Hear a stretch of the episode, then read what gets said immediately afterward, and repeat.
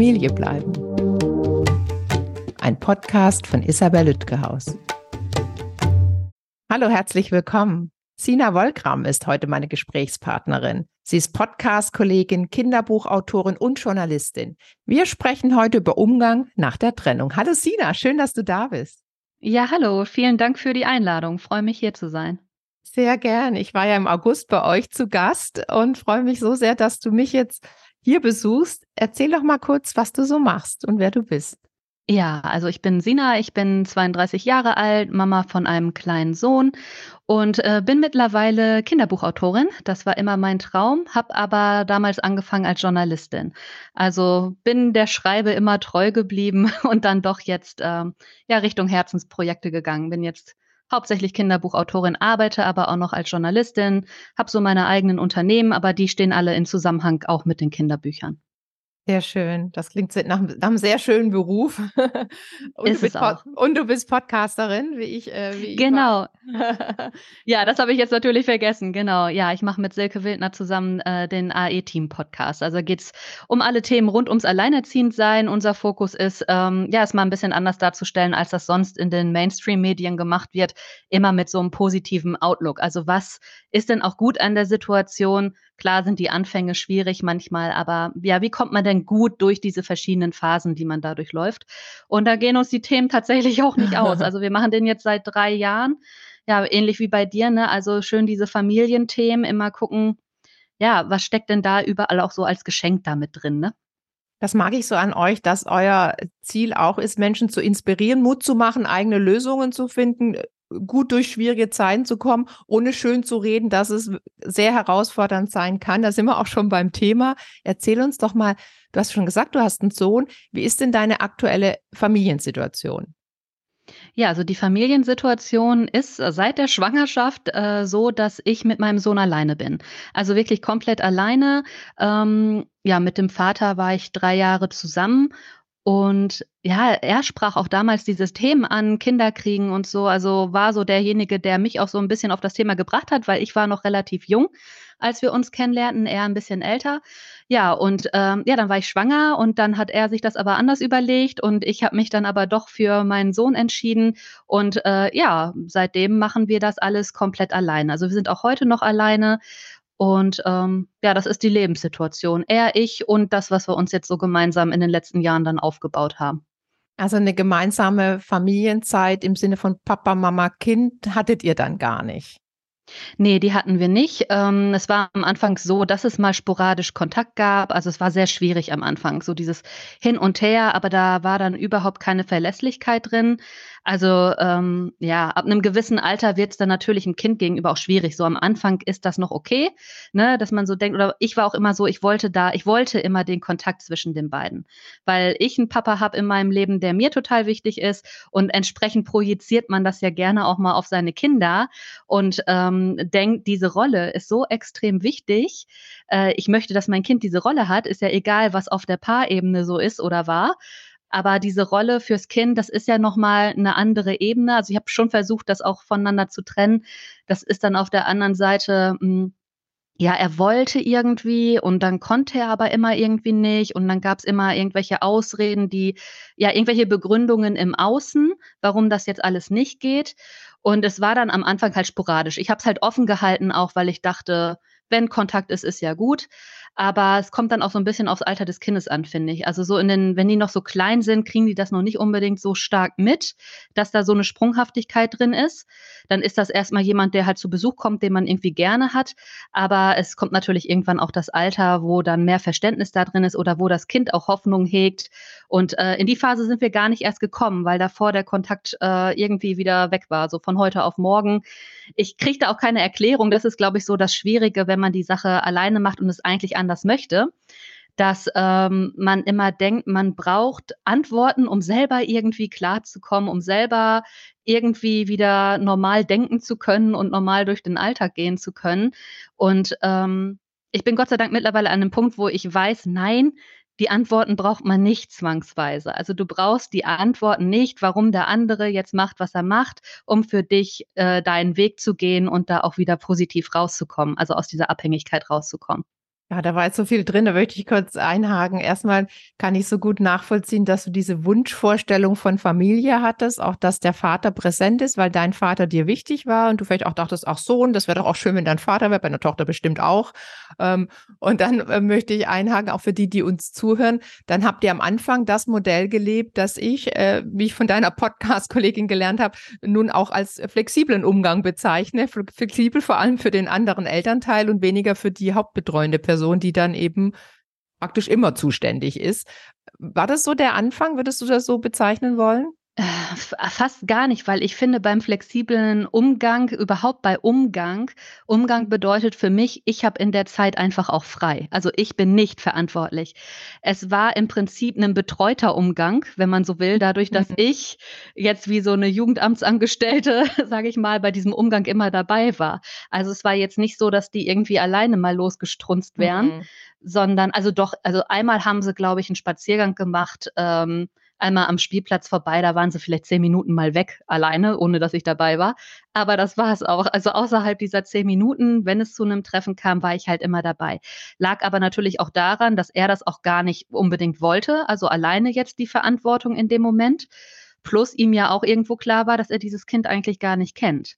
Mhm. Äh, der war ja zu dem Zeitpunkt auch noch so klein, der konnte gerade laufen, ne, war gerade ein Jahr alt.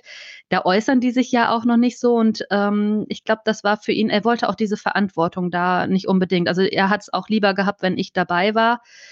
Mir war es recht, weil so habe ich ja auch gesehen. Und das, das Interessante ist, also so von der Art des Umgangs her, liegen wir da eigentlich voll auf einer Wellenlänge. Das hat es mir dann zusätzlich schwer gemacht, weil ich halt gesehen habe, ja, der macht genau das mit dem Kind, so wie ich mir das auch wünsche oder vorgestellt habe.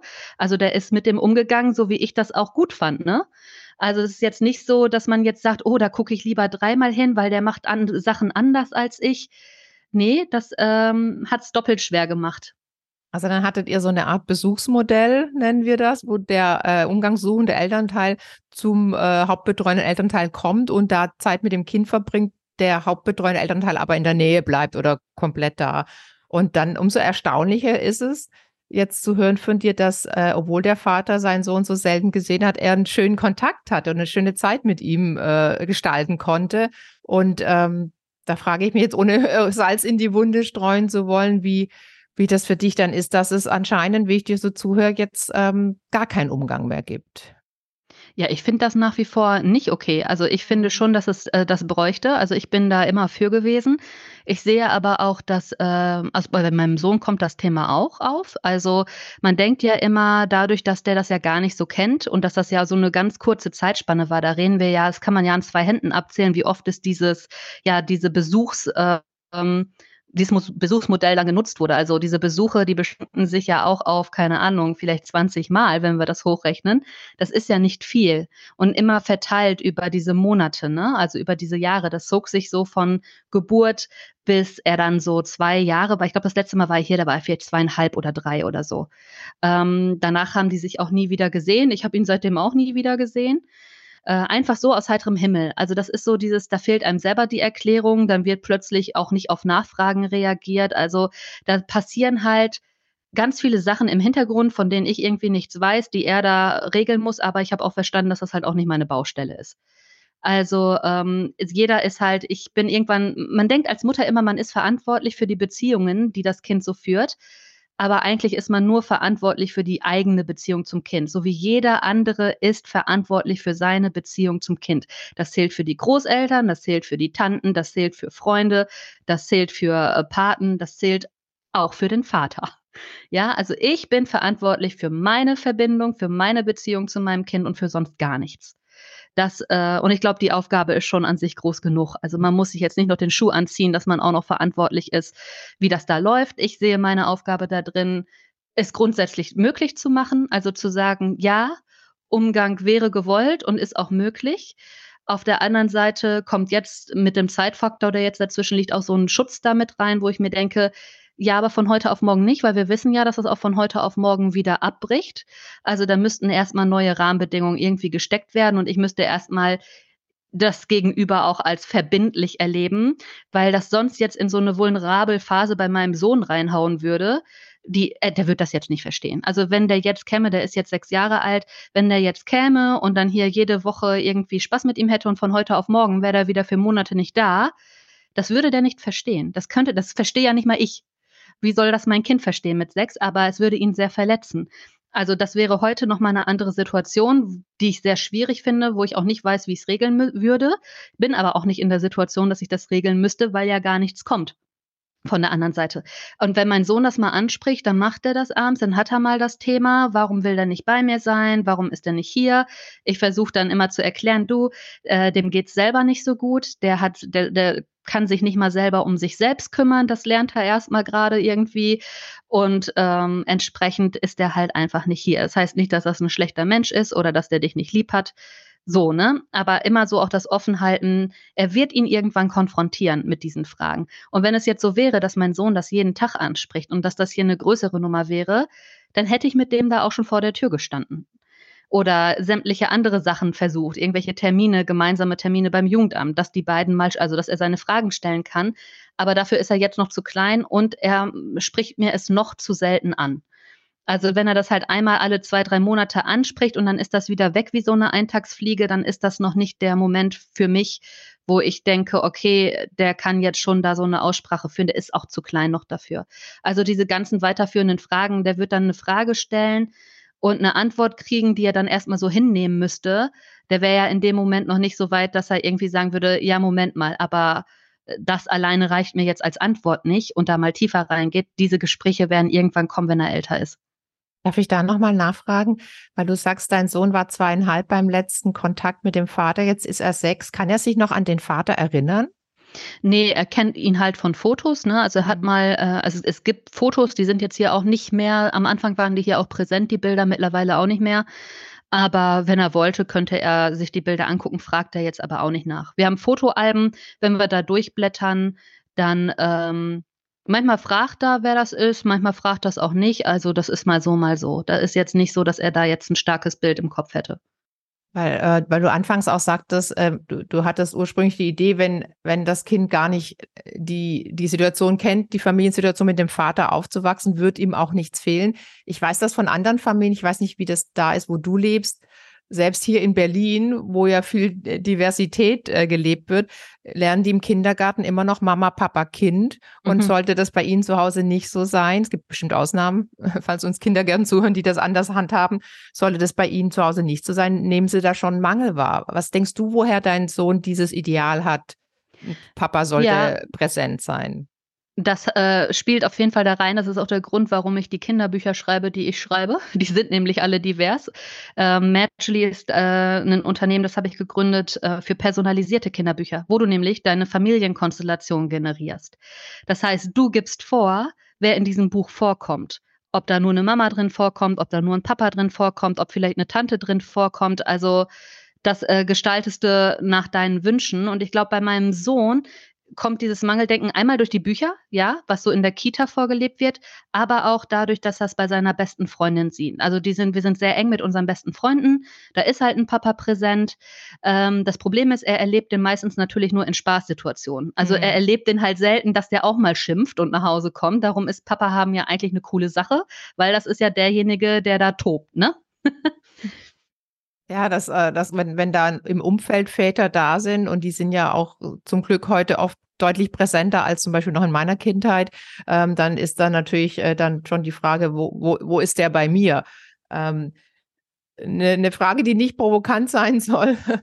ähm, welche Vorteile hat euer Umgangsmodell, um das mal als Umgangsmodell überhaupt zu bezeichnen? Das Umgangsmodell kein Umgang. Welche Vorteile ja, genau. hat das für dich und für dein Kind? Naja, die Vorteile sind vor allen Dingen, dass man einfach überhaupt nicht eingeschränkt ist in der Gestaltung. Ne? Also ich lege fest, was seine Kindheitserinnerungen sind. Ich muss mich nicht drum streiten, wo es in Urlaub hingeht. Ich entscheide, was er von der Welt sieht. Ich entscheide, mit welchen Themen er äh, sich beschäftigt. Ähm, ich entscheide, welches Spielzeug es gibt. Und nein, es gibt hier keine Playstation mit Ballerspielen, solche Sachen. Ne? Also da muss ich gar nicht diskutieren. Ich meine, da müsste ich wahrscheinlich mit seinem Vater, wenn das anders wäre, auch nicht drüber diskutieren, weil wie gesagt, wir da schon sehr auf einer Wellenlänge immer waren inhaltlich, was es ja so schwierig macht. Aber ähm, ja, auch die Tradition. Ne? Und das Schöne, also der, der größte Vorteil, dass er nicht da ist, ist halt auch dieses ähm, Unzuverlässige fällt halt weg. Also er wächst halt auf mit einer Stabilität. Er weiß, dass er sich darauf verlassen kann, was die Menschen in seinem Umfeld sagen und muss nicht immer hoffen, dass das, was der andere sagt, jetzt auch eingehalten wird und kann es erst glauben, wenn es denn auch schon passiert ist. Sondern er kann halt auch ähm, sowas wie Vorfreude lernen, ne? weil er eben weiß, okay, die Sachen treffen halt dann wirklich ein. Das ist, glaube ich, der größte Vorteil daran, dass er diesen Vater nicht hat in seinem Alltag. Und ansonsten für mich, wie gesagt, der Vorteil, ich habe halt kompletten Gestaltungsfreiraum. Ne? Apropos Gestaltungsfreiraum, habt ihr gemeinsames Sorgerecht oder hast du das alleinige Sorgerecht? Ich habe das alleinige Sorgerecht, wollte er damals auch gar nicht. Ich hatte in der Schwangerschaft eine Vaterschaftsanerkennung angestrebt, weil ich das alles vor der Geburt geregelt haben wollte. Ähm, ja, das hat er dann unterschrieben, als ich dann ihn da mit zum Jugendamt geschlürt habe. Und ähm, ja, diese Vaterschaftsanerkennung war für mich sowieso so ein Wendepunkt, weil das, äh, das erst saß ich alleine beim Jugendamt und wollte nämlich diese Vaterschaftsanerkennung und ähm, da hatte er in meinem Beisein dem Vater eine Nachricht drauf gesprochen, er möge sich mal melden. Dann gab es irgendwie ein bisschen später wieder Kontakt zwischen uns, wo er sagte, ja, da hätte einer angerufen, er hätte da zurückgerufen, aber der hätte gesagt, er müsste nicht kommen. Also so ein komisches Hin und Her. Und dann bin ich so leicht ausgerastet und habe gesagt, so, du nimmst deine Geburtsurkunde und dein Perso mit, wir sitzen da morgen um acht von acht bis neun freie Sprechstunde. Der Herr tauchte um neun Uhr auf, weil er es nicht gewohnt ist, dass um acht Uhr jemand in seiner Sprechstunde sitzt. Und da wollte er uns erst nicht annehmen. Und dann äh, habe ich tatsächlich das erste Mal die Journalistenkarte gespielt. Da habe ich gesagt, wissen Sie was, ich bin so kurz davor, einen Artikel darüber zu schreiben, wie das Jugendamt verhindert, dass Väter ihre Kinder anerkennen. Ich bin an dem Tag mit der Vaterschaftsanerkennung daraus gegangen, aber auch nur, weil ich zum A-Loch mutiert bin. Ne? also das war ein sehr großes Learning, so für das gesamte Alleinerziehend-Dasein wenn du dich nicht um den Kram kümmerst oder um dich kümmerst oder darum kümmerst, dass du zu deinem Recht kommst, tut es keiner. Es tut keiner. Also da gibt's, da liegt so viel im Argen, muss man ehrlich mal sagen, auch gesellschaftlich, auch äh, rechtlich. Hm. Da liegt einfach so viel im Argen, da könnte ich explodieren. Aber es ist auch gut, diese Wut zu haben, weil nur so kann man Dinge auch verändern. Hm. Da kommen wir auch direkt zu den Herausforderungen, die dieses Umgangsmodell, ich nenne es weiterhin so, auch wenn ich mich selbst dabei ein bisschen komisch vorkomme, dies, dieses Umgangsmodell mit sich bringt. Ich frage mich, du bist äh, berufstätig, äh, diese Kinderbücher stellen wir übrigens in die Show Notes und ich will mir die auch unbedingt angucken. Das klingt sehr spannend und gerne auch in meinem Blog besprechen. Aber du bist mhm. berufstätig, du bist äh, alleinerziehend und da passt das Wort wirklich, wirklich alleinerziehend nicht parallel. Ähm, wie bekommst du all das unter einen Hut? Ja, das ist schwierig. Also man braucht sein ähm, System. Ich habe Gott sei Dank mir ein gutes Netzwerk aufgebaut. Ähm, das ist auch ein Unterschied zu Paarfamilien. Das hat man auch in der Corona-Krise gut gesehen, äh, dass plötzlich sämtliche Paarfamilien da irgendwie äh, einen angucken und sagen, sag mal, wie machst du denn das eigentlich? Und wir Alleinerziehenden da standen und gesagt haben, naja, so wie immer.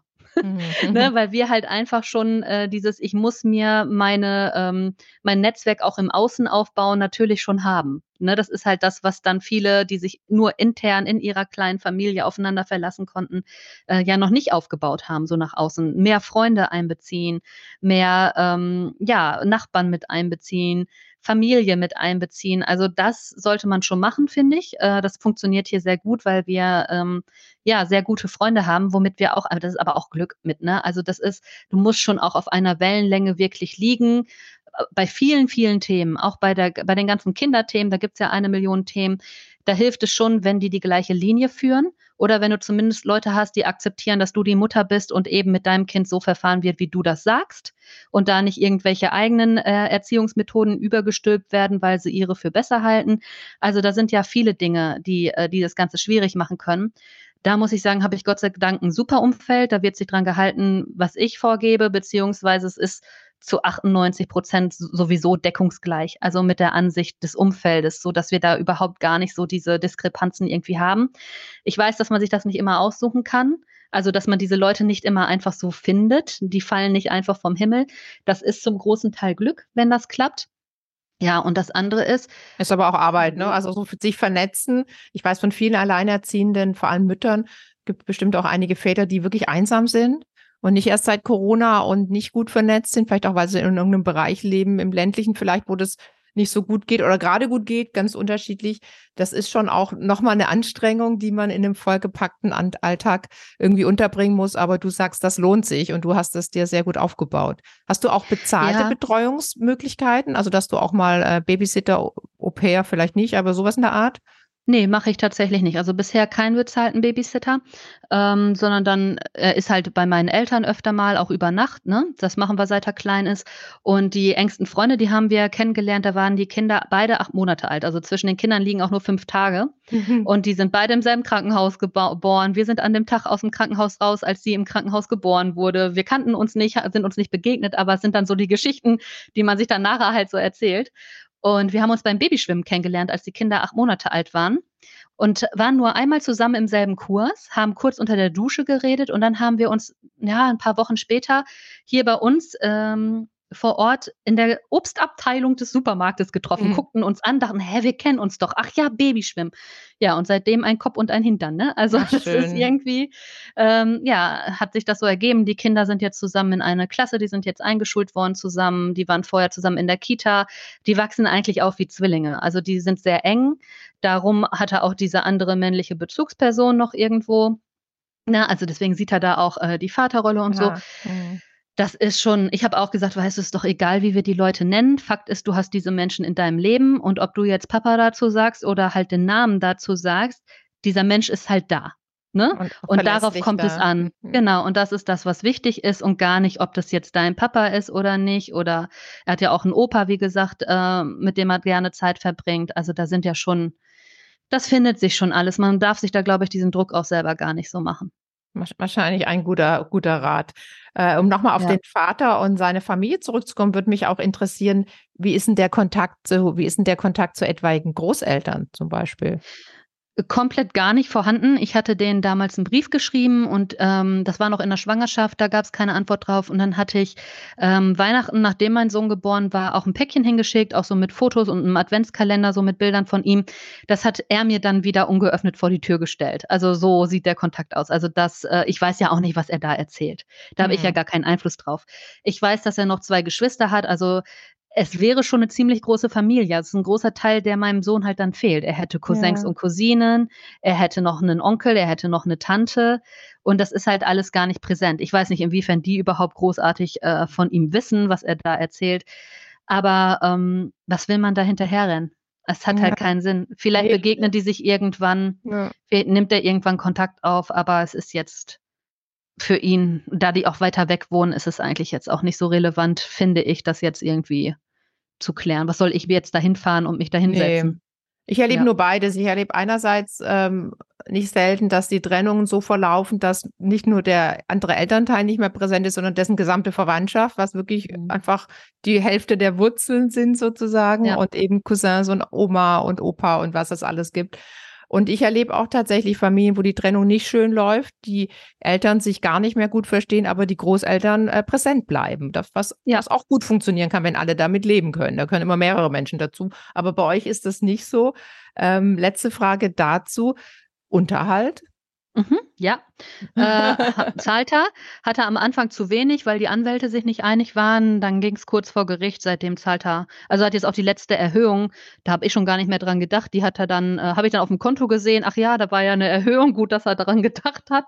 Mhm. Also das macht er schon. Das ist aber, finde ich, auch das Mindeste, was man so tun kann. Und eigentlich ist das auch nur ein Tröpfchen auf den heißen Stein, weil wenn du das mal umrechnest, also erstmal rechne das mal gegen den Stundensatz äh, meiner mhm. Care-Arbeit. Mhm. Also, da brauchen wir gar nicht drüber reden. Das sind irgendwie 10 Cent die Stunde, die er da irgendwie, naja, ist jeder Babysitter teurer, ne? Hm.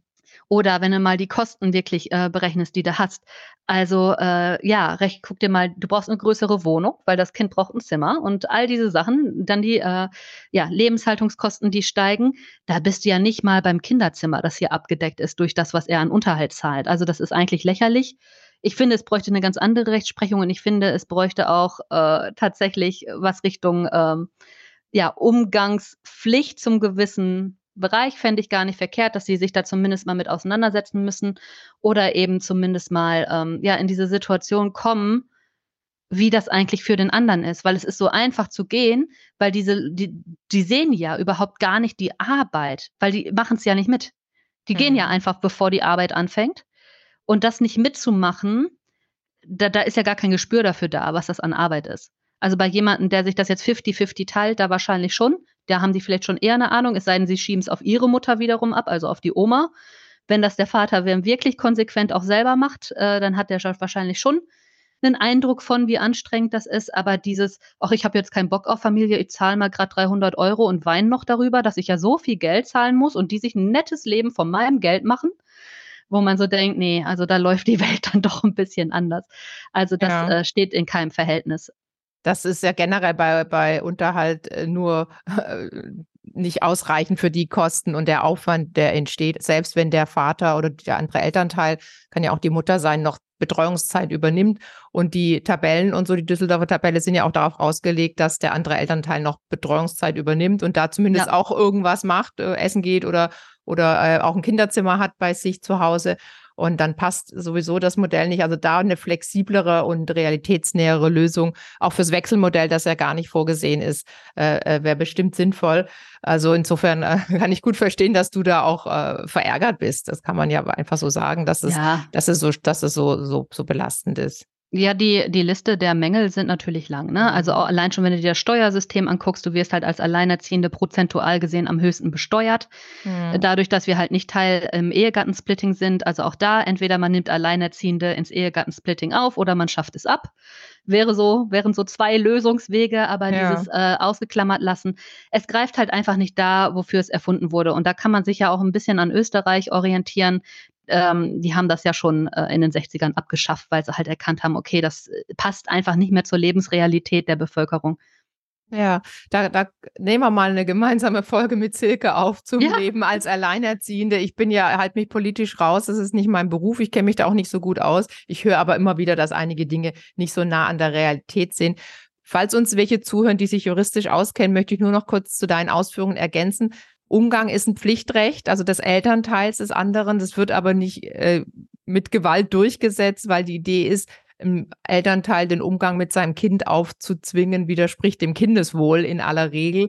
Wobei es tatsächlich auch ähm, äh, Fallschilderungen gibt, wo ein Elternteil erst wirklich große Widerstände hatte, das Kind kennenzulernen und dann doch in eine schöne äh, Eltern, Eltern-Kind-Beziehung hereinwachsen konnte. Ähm, das würde ich nur nochmal ergänzen, damit das, ja. äh, damit das äh, nochmal ausgeführt wird. Dennoch ist es faktisch so, es gibt, kann niemand dazu gezwungen werden. Und wie du selbst auch sagtest, dann ist es. Außer die Mutter, ne? Außer die Mutter, die, äh, ja, okay, mhm. es wird halt, ein, klar, kann ich auch sagen, ich lasse das Kind, kann zur Adoption freigegeben werden. Ja, aber die, das sind so. Für die Mutter ist es schwieriger, nicht aus vielerlei Gründen. Ja, du wirst, ja. du wirst mhm. als Frau, du wirst als Frau in deinen Hormonen ausgenutzt, ne? Also das ist halt, wenn du dir die Biologie anguckst und die hormonelle Bindung anguckst, wirst du da in deiner Biologie schon ausgenutzt, ja. Ja, also das äh, hat, hat sich äh, die Fortpflanzung schon was dabei gedacht, dass das so ist, aber das ist, äh, glaube ich, ein, ein, anderes Thema. Ich wollte es nur noch mal kurz äh, ergänzen.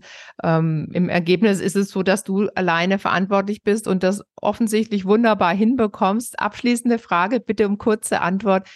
Was würdest du der Sina von damals raten wollen? So als Inspiration für alle, die uns zuhören und vielleicht in so einer Situation sind, schwanger, der andere Elternteil hat äh, signalisiert wenig Interesse. Was würdest du ihr raten wollen? Was hättest du damals gern gewusst, was du jetzt aber erst weißt? Ähm, beschäftige dich eher mit Persönlichkeitsentwicklung und sehe die Geschenke in den Situationen. Also es hat immer alles auch einen tieferen positiven Grund. Guck genau hin, und erkennen diese positiv, erkennen, warum es ein Geschenk ist. Also ich bin ihm mittlerweile auch dankbar dafür, dass er gegangen ist. Also darf man auch nicht. Also ich bin ihm für viele Dinge dankbar, weil die sonst nicht so passiert wären, wie sie passiert sind. Und in jeder Situation liegt ein Geschenk. Vielen Dank für die schönen Worte. Vielen Dank für das schöne Gespräch, Sina. Ja, danke auch, dass ich da sein durfte. Sehr gern. Vielen Dank an alle fürs Zuhören. Wenn Ihnen und euch mein Podcast gefällt, gern abonnieren und liken überall, wo es Podcasts gibt. Und wer mag, kann mir gern schreiben an info@familiebleiben.de oder über Social Media mit Themenvorschlägen und Fragen. Dankeschön. Familie bleiben ist eine nachhaltige Produktion von Spatz in der Hand. Ausführender Produzent Marc Tort Bielefeld, Redaktion Isabel Lütgehaus.